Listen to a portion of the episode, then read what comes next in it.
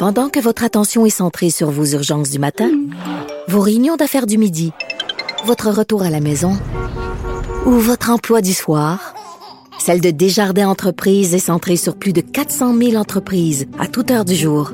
Grâce à notre connaissance des secteurs d'activité et à notre accompagnement spécialisé, nous aidons les entrepreneurs à relever chaque défi pour qu'ils puissent rester centrés sur ce qui compte, le développement de leur entreprise.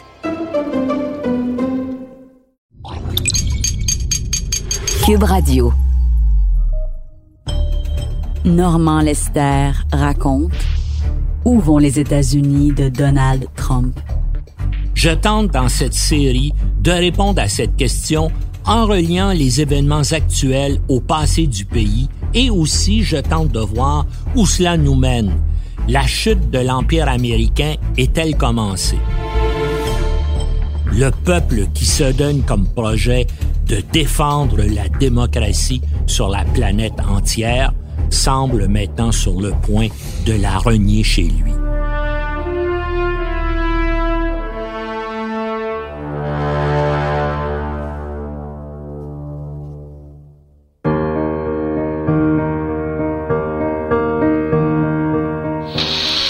Flash spécial pour vous annoncer ces très spectaculaires explosions. Ce serait un attentat selon les médias américains à New York, au cœur de Manhattan. Deux avions ont percuté les prestigieuses tours jumelles du World Trade Center, donc dans le quartier de Wall Street. C'était il y a tout juste 75 ans, le 7 décembre 1941, une escadrille d'avions japonais attaquait la base américaine de Pearl Harbor dans le Pacifique. La stupidité gangrène les plus hauts échelons décisionnels des États-Unis, et ce, bien avant l'élection de Trump à la présidence. La CIA et les autres services d'espionnage du gouvernement américain semblent particulièrement déficients quant à leur capacité de jugement et d'analyse qui sont pourtant cruciales pour assurer la sécurité du pays. Le budget annuel total des 17 agences de renseignement des États-Unis est estimé à près de 80 milliards de dollars US. Les plus importants de ces services sont la CIA, renseignement étranger, le FBI, contre-espionnage et renseignement intérieur, et la NSA, National Security Agency, qui s'occupe de l'espionnage électronique mondial. En 2010, le Washington Post a dénombré 1300 organisations gouvernementales et près de 2000 entreprises privées regroupant plus de 850 000 personnes engagées dans des activités de sécurité nationale. Cette communauté du renseignement s'est construite après la Seconde Guerre mondiale. Les États-Unis s'étaient alors jurés de ne plus jamais se faire prendre comme ils l'ont été à Pearl Harbor par l'attaque du Japon le 7 décembre 1941. S'ensuivirent sept décennies de stupidité, d'incompétence, de manque de jugement et d'ignorance dont l'apothéose a été l'attaque contre le Pentagone et le World Trade Center le 11 septembre 2001 le plus formidable appareil d'espionnage de l'histoire de l'humanité, n'a pas été capable d'éviter que les États-Unis se fassent encore une fois surprendre par un ennemi. Et cette fois, l'ennemi n'était pas un État militairement et économiquement puissant, mais une simple organisation terroriste motivée par le fanatisme religieux.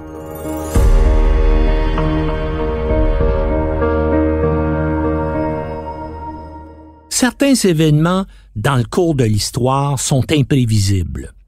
Par exemple, les révoltes de Tunisie et d'Égypte au début du printemps arabe en 2011.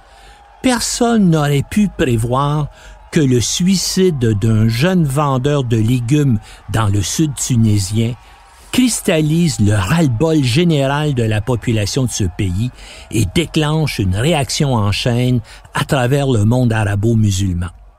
D'autres événements de l'histoire sont prévisibles et peuvent être détectés à l'avance parce qu'il demande des préparatifs importants se déroulant sur une longue période, qu'il nécessite l'utilisation de ressources considérables et qu'il requiert la participation et la coordination d'un grand nombre de personnes et d'organisations. Ils sont donc vulnérables à la détection. Pourtant, la CIA a échoué lamentablement à détecter certains des événements les plus critiques pour les États-Unis de l'histoire contemporaine. Elle a même, dans certains cas, assuré le gouvernement américain que ces événements ne se produiraient pas. Experts et analystes ont établi des listes des échecs les plus pathétiques de la CIA, jusqu'à 25. En voici 10 qui se retrouvent sur la plupart de ces listes.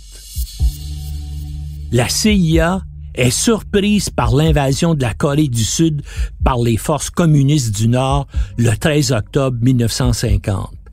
Elle assure le président Truman que la Chine n'enverra pas de troupes en Corée pour aider son allié. Six jours plus tard, un million de soldats chinois franchissent la frontière coréenne.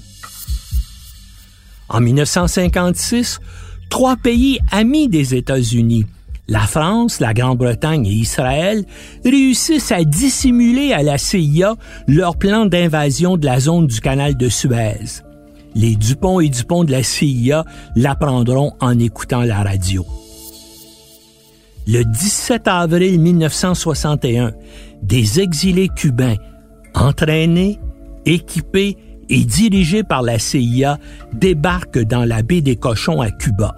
L'agence croit que le débarquement va provoquer un soulèvement populaire qui va chasser Castro du pouvoir.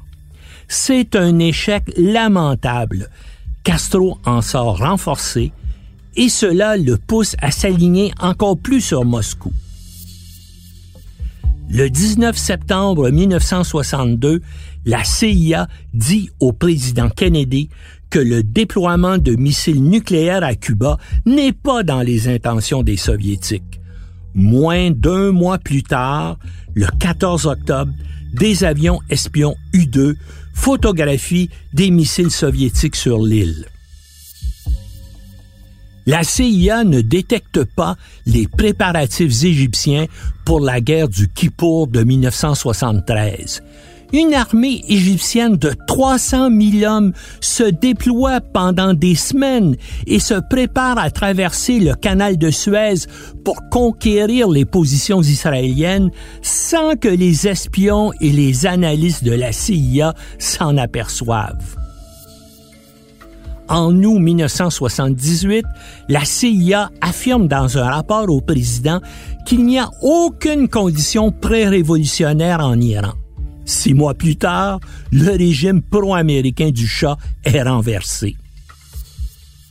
La CIA est incapable de prédire l'effondrement de l'Union soviétique au tournant des années 90. Pendant la guerre froide, la mission principale de la CIA était justement de recueillir des renseignements et d'analyser la situation en URSS. Le 31 juillet 1990, la CIA rejette comme sans fondement les informations sur l'imminence d'une invasion irakienne du Koweït. Deux jours plus tard, le pays est envahi par les armées de Saddam Hussein. La CIA est incapable d'anticiper les attentats du 11 septembre 2001 pas plus qu'elle a pu empêcher le premier attentat contre le World Trade Center en 1993, organisé par des djihadistes qu'elle finançait. On en parlera plus loin. En 2002, la CIA assure le président Bush que l'Irak poursuit son programme d'armes de destruction massive. L'information est sans aucun fondement. Elle est basée sur du oui-dire. Elle provient d'une seule source que la CIA n'a jamais même interrogée. La plupart des présidents américains ont découvert les terribles déficiences de la CIA à leurs dépens. La tare fondamentale de la CIA et d'être contaminés par les mêmes préjugés, les mêmes hypocrisies, les mêmes a priori idéologiques que les élites américaines en général, dont l'assurance tranquille de la supériorité évidente de tout ce qui est américain. La CIA est une immense bureaucratie motivée principalement par la protection de ses budgets et de ses programmes qui consacrent une partie significative de ses activités à cacher la stupidité, l'incompétence et les crimes qui marquent son histoire depuis sa création et qui caractérisent encore aujourd'hui ses opérations.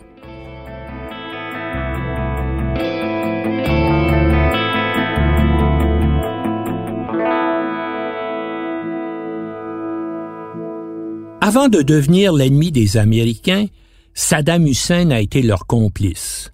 L'ancien dictateur irakien était en effet un vieil allié de la CIA.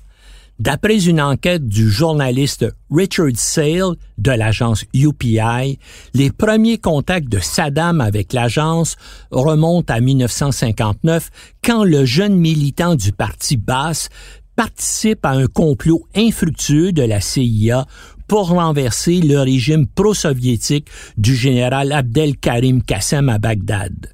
Lorsque le parti basse réussit finalement à renverser le général en 1963, Saddam, en tant que chef des services secrets du basse, mène la chasse aux communistes irakiens à partir de listes que lui a fournies la CIA.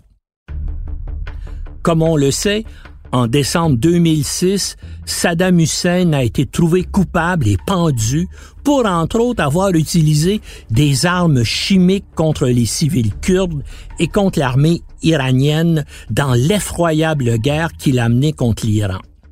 Le conflit, dont Saddam porte la responsabilité, a fait, entre 1980 et 1989, près d'un million de morts dans cette guerre, les États-Unis ont aidé Saddam Hussein à commettre ses crimes. Au début des années 2000, George W. Bush, Bush fils, a fait preuve d'une perfidie et d'une hypocrisie peu commune quand il a condamné publiquement l'utilisation d'armes chimiques et biologiques par le régime de Saddam alors que c'est son prédécesseur républicain, Ronald Reagan, qui lui a fourni secrètement ses produits précurseurs et ses sources biologiques. C'est l'administration Reagan, dont Bush père était le vice-président, qui a donné à Saddam les moyens de mettre au point ses armes de destruction massive. Trois collaborateurs de Bush fils son secrétaire à la défense Donald Rumsfeld, son secrétaire d'État Colin Powell et son envoyé spécial au Moyen-Orient James Baker ont joué dans les années 80 un rôle décisif dans la création d'un véritable axe Washington-Bagdad en tant que membre de l'administration de Ronald Reagan. Le fait que trois de ses proches collaborateurs aient été directement impliqués dans la coopération militaire américano-irakienne n'a pas empêché Bush de qualifier Saddam de pire tyran depuis Hitler.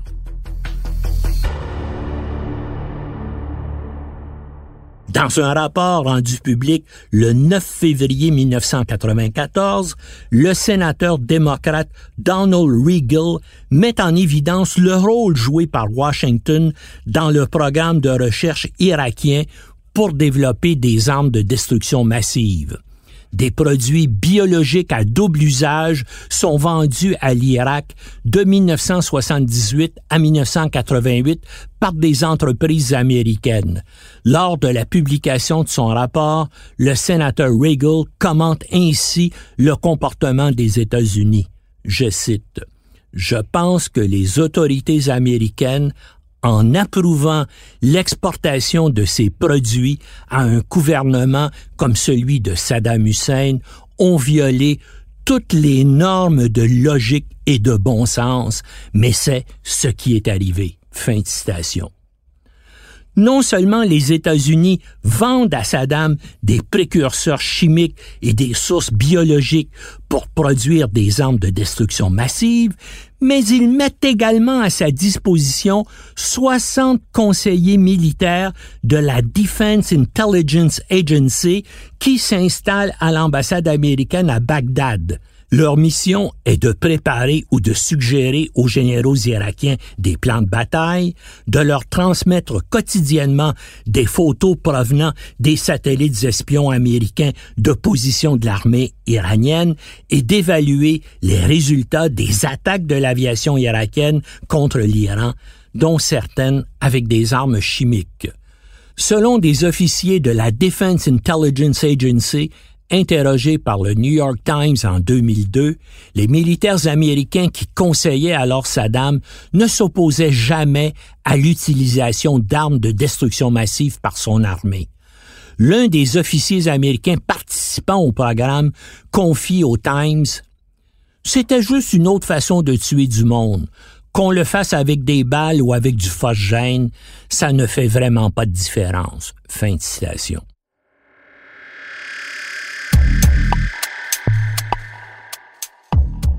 Après les attentats du 11 septembre 2001, les Américains ont déclaré pompeusement la guerre au terrorisme islamique. Pourtant, dans les années 80, c'est eux qui l'ont mis au monde. Eux-mêmes ont d'ailleurs eu recours au terrorisme contre leurs ennemis musulmans. En 1984, une voiture piégée explose à 50 mètres de la maison du cheikh Mohamed Hussein Fadlallah, le chef spirituel des chiites libanais dans un quartier sud de Beyrouth. Le cheikh s'en tire, mais 80 personnes du voisinage, la plupart innocentes, sont tuées et 200 autres blessées. La formation politico-militaire du chic, le Hezbollah, sait très bien d'où vient le coup. Elle étend rapidement sur les décombres une immense banderole, Made in USA. Dans son livre Veil, le journaliste d'enquête réputé Bob Woodsworth explique comment cet attentat a été autorisé par le directeur de la CIA, William Casey, pour venger l'attaque du Hezbollah contre les Marines américains à Beyrouth en 1982, qui a fait 200 morts et qui a provoqué le retrait américain du Liban. William Casey, un intime du président Ronald Reagan, considérait que le terrorisme urbain était une méthode efficace pour faire avancer les intérêts américains dans le monde, particulièrement contre les soviétiques et leurs alliés en Afghanistan.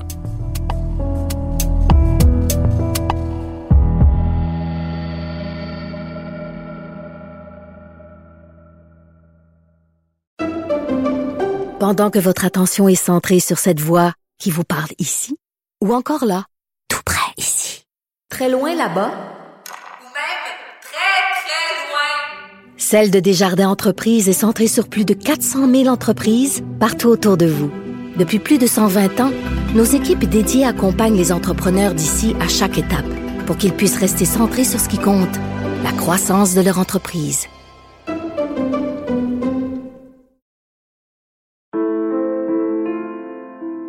Steve Cole, dans son livre Ghost War, rapporte qu'un an après l'attentat terroriste américain de Beyrouth, le président Reagan a approuvé une directive secrète qui autorisait la CIA à fournir aux militants islamistes en Afghanistan du matériel américain pour fabriquer des bombes artisanales.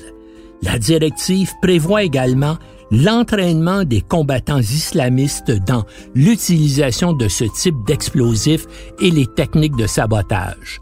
L'objectif n'est pas seulement de cibler les forces d'occupation soviétiques, mais aussi les intellectuels et les élites afghanes laïques qui sont favorables à la modernisation culturelle imposée par la Russie.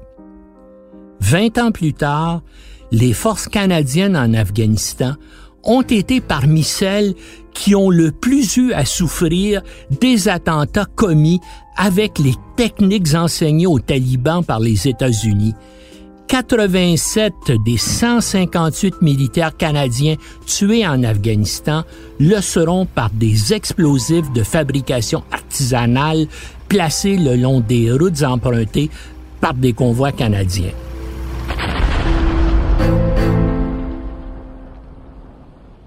Par l'entremise du service secret militaire pakistanais ISI, Inter-Service Intelligence, les djihadistes afghans sont les bénéficiaires d'immenses quantités d'explosifs, de milliers de mines et de détonateurs de technologie avancée fournis par les Américains. Le programme terroriste Reagan-Casey contre les Soviétiques en Afghanistan se révèle un franc succès.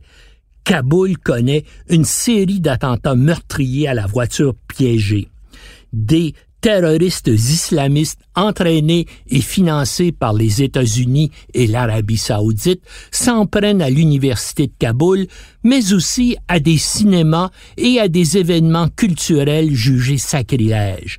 Les Moudjahidines, tout en luttant contre les communistes et les soviétiques, procèdent à l'extermination des autres opposants laïcs ou royalistes à l'occupation russe après le départ des Russes, c'est le soutien financier et militaire de l'ISI pakistanaise qui permet aux talibans de prendre le pouvoir en Afghanistan.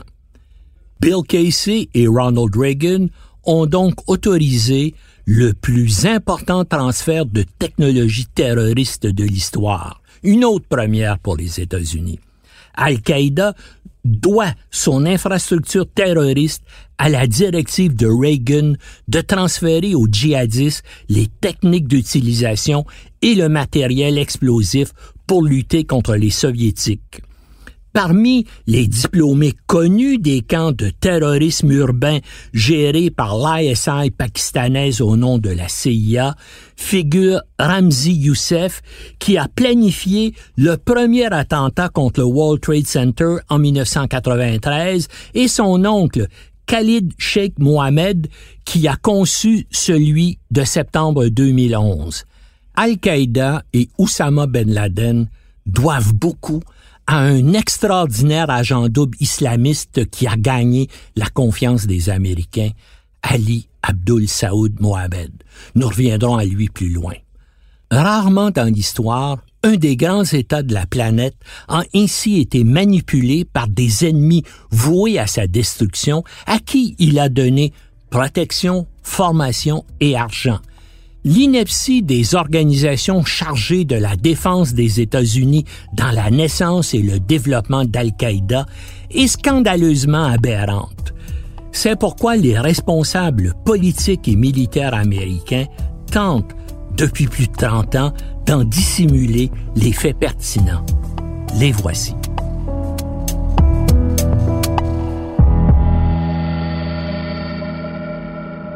En février 2017, le cheikh égyptien aveugle Omar Abdel Rahman meurt à l'âge de 78 ans dans une prison fédérale de Caroline du Nord. Pendant la plus grande partie de la décennie qui précède son arrestation en juin 1993, Sheikh Omar figure secrètement sur la liste de paix de la CIA. Il est également un proche confident et collaborateur d'Oussama Ben Laden.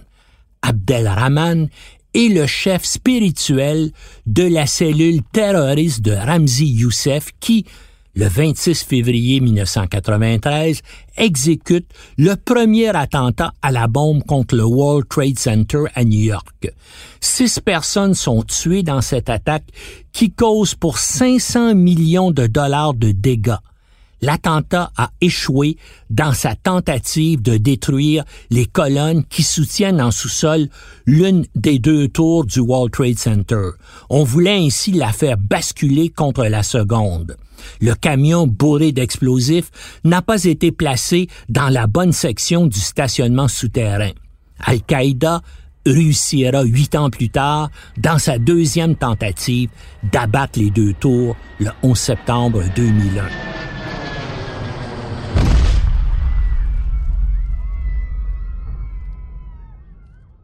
Le cheikh égyptien Omar Abdelrahman est recruté par la CIA à Peshawar au Pakistan dans un camp d'entraînement des services secrets militaires pakistanais. Il y avait rejoint les rangs de la résistance islamiste à l'occupation soviétique d'Afghanistan. Entre 1980 et 1989, les États-Unis ont injecté plus de 3 milliards de dollars d'aide pour soutenir les fanatiques musulmans qui combattent les Russes. Dans le numéro de mai 1995 du Atlantic Monthly, la journaliste Mary Ann Weaver révèle que les officiers de la CIA et des forces spéciales considèrent à l'époque Sheikh Omar comme un atout précieux, même s'il affiche sa haine de l'Occident et qu'il incite au djihad. La CIA pense que son fanatisme islamique contribue à unifier les groupes de moudjahidines antisoviétiques. Avec l'aide de la CIA, Abdelrahman s'établit ensuite aux États-Unis où il poursuit son prosélytisme religieux extrémiste. Pensez-y là, un proche de Ben Laden, financé par la CIA, vient s'établir aux États-Unis avec la complicité de celle-ci pour y recruter des combattants islamistes. Il en profite en catimini pour organiser le premier attentat contre le World Trade Center de 1993. On peut déjà hurler à la stupidité, à l'incompétence, à l'idiotie, mais il y a encore pire.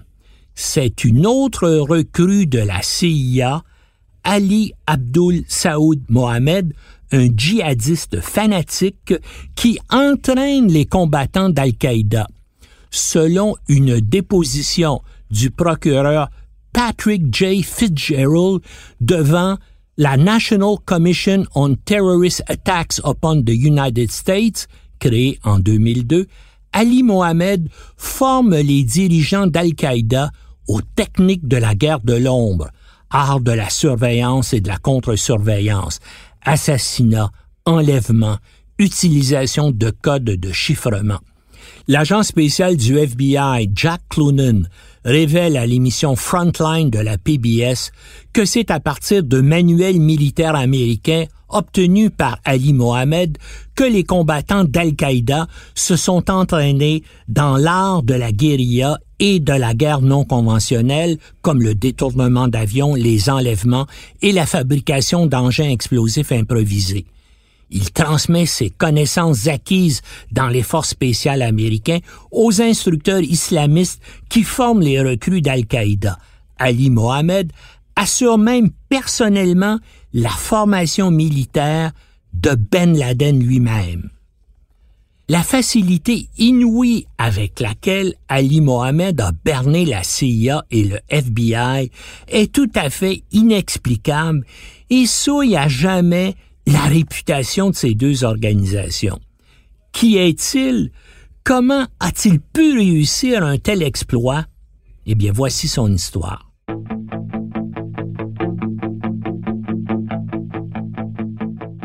Exclu en 1984 des services de renseignement de l'armée égyptienne à cause de ses convictions religieuses extrémistes et son appartenance à la confrérie des frères musulmans, Ali Mohamed se présente à l'ambassade des États-Unis du Caire où il réussit à se faire embaucher par la CIA pour venir aux États-Unis y rejoindre un camp d'entraînement des forces spéciales américaines.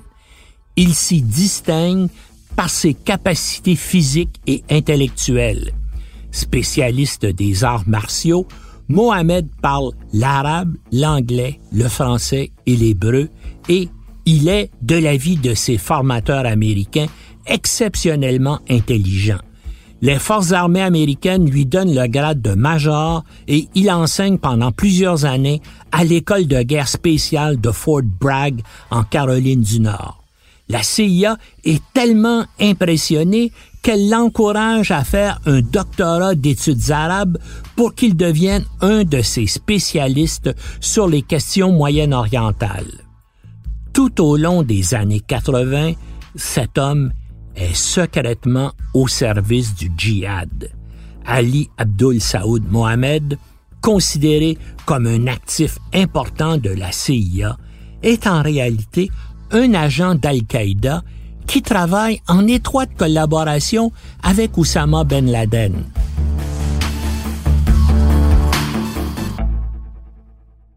Avec l'assentiment de la CIA et du FBI, Mohamed fait venir aux États-Unis Ayman al-Zawahiri, un autre fanatique religieux égyptien, pour qu'il fasse avec lui la tournée des mosquées américaines afin de collecter des fonds pour combattre les soviétiques en Afghanistan. À la mort de Ben Laden en 2011, c'est al-Zawahiri qui lui succède et qui est encore, en 2018, le chef d'Al-Qaïda. C'est donc un proche de Ben Laden, sous la protection de la CIA, qui recueille aux États-Unis les fonds de lancement de l'organisation terroriste Al-Qaïda. Mieux, ou devrais-je dire pire, en 1989, Mohamed convainc l'armée américaine de créer à Jersey City un centre d'entraînement spécial pour les recrues moudjahidines. Ali Mohamed voyage alors sous la protection de la CIA pour s'occuper des affaires de Ben Laden entre les camps terroristes d'Afghanistan, la base de Ben Laden au Soudan et les États-Unis il se rend 57 fois en Afghanistan et au Pakistan pour y assurer la formation des combattants du djihad alors qu'il est officier des forces spéciales américaines. Au début des années 90, Ali Mohamed aide Ben Laden à s'installer dans sa nouvelle base terroriste à Khartoum au Soudan où 2000 moudjahidines afghans sont en formation. Lors de ces passages, Mohamed y supervise l'entraînement des nouvelles recrues djihadistes qu'on prépare à aller propager la guerre sainte, non seulement en Afghanistan, mais également aux Philippines, en Bosnie, en Égypte, en Tunisie et en Algérie. La CIA ne s'aperçoit d'absolument rien.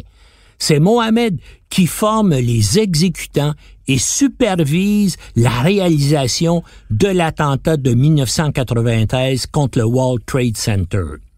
Selon le livre Two Seconds Under the World, coécrit par l'équipe d'enquête du journal Newsday, les djihadistes de Mohamed installés aux États-Unis sont sous surveillance constante du FBI, qui devrait donc avoir été informé à l'avance de ce qu'il prépare. Par incompétence, ou plus probablement de quelque chose de bien pire, le FBI ne met aucune preuve à la disposition du procureur William Greenbaum qui est chargé des poursuites en rapport avec l'attentat de 1993. Son collègue d'alors, le procureur Patrick Fitzgerald, cité plus haut, présente Mohamed, l'homme de la CIA et des forces spéciales de la US Army, comme l'architecte en chef de l'infrastructure terroriste d'Al-Qaïda aux États-Unis. Fin de citation. En 1996, Ali Mohamed a aidé Ben Laden à quitter le Soudan pour l'Afghanistan, où il continue de l'assister. Il prépare pour Al-Qaïda les attentats de 1998 contre les ambassades américaines au Kenya et en Tanzanie qui font 258 morts. Deux semaines après ces attentats d'Afrique de l'Ouest, alors qu'il s'apprête à quitter les États-Unis pour rejoindre de nouveau Ben Laden, des agents du FBI perquisitionnent son appartement. Ils y découvrent des preuves de ses activités terroristes pour Al-Qaïda et l'arrêtent.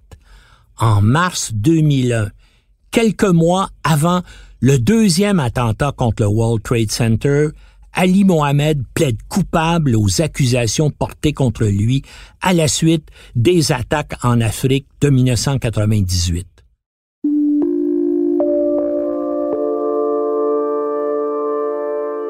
Pourtant, mystérieusement, incroyablement, Ali Mohamed n'a jamais été condamné pour les crimes qu'il a commis et pour lesquels il a plaidé coupable. Encore plus étrange, il disparaît sans laisser de traces alors qu'il est en détention aux États-Unis. Personne ne sait où il se trouve. Qu'est-il devenu? Le tribunal reconnaît que sa sentence n'a jamais été rendue. Sa femme confie en 2006 qu'il est toujours vivant. Un ancien agent du FBI, Ali Soufran, fait de même en 2011. Mais les autorités judiciaires américaines refusent de commenter le dossier. Certains spéculent qu'il berne une nouvelle fois les Américains et qu'il les a convaincus qu'il collabore maintenant avec eux contre le djihad, devenant un agent triple ou peut-être quadruple, enfin, on ne sait plus très bien. Peter Lance, l'auteur du livre Triple Cross, How Bin Laden's Master Spy Penetrated the CIA, the Green Berets and the FBI, conclut à son sujet, je cite, Dans les annales de l'espionnage, peu d'hommes se sont faufilés avec autant d'audace dans le monde de l'ombre entre prédateurs et proies qu'Ali Mohamed, connu par ses frères d'Al-Qaïda comme Ali Ameriki ou Ali l'Américain. Il a réussi en tant qu'agent triple à accéder aux informations les plus sensibles de l'arsenal américain contre le terrorisme. Le procureur spécial Patrick Fitzgerald, lui, appelle Ali Mohamed l'homme le plus dangereux que j'ai jamais rencontré.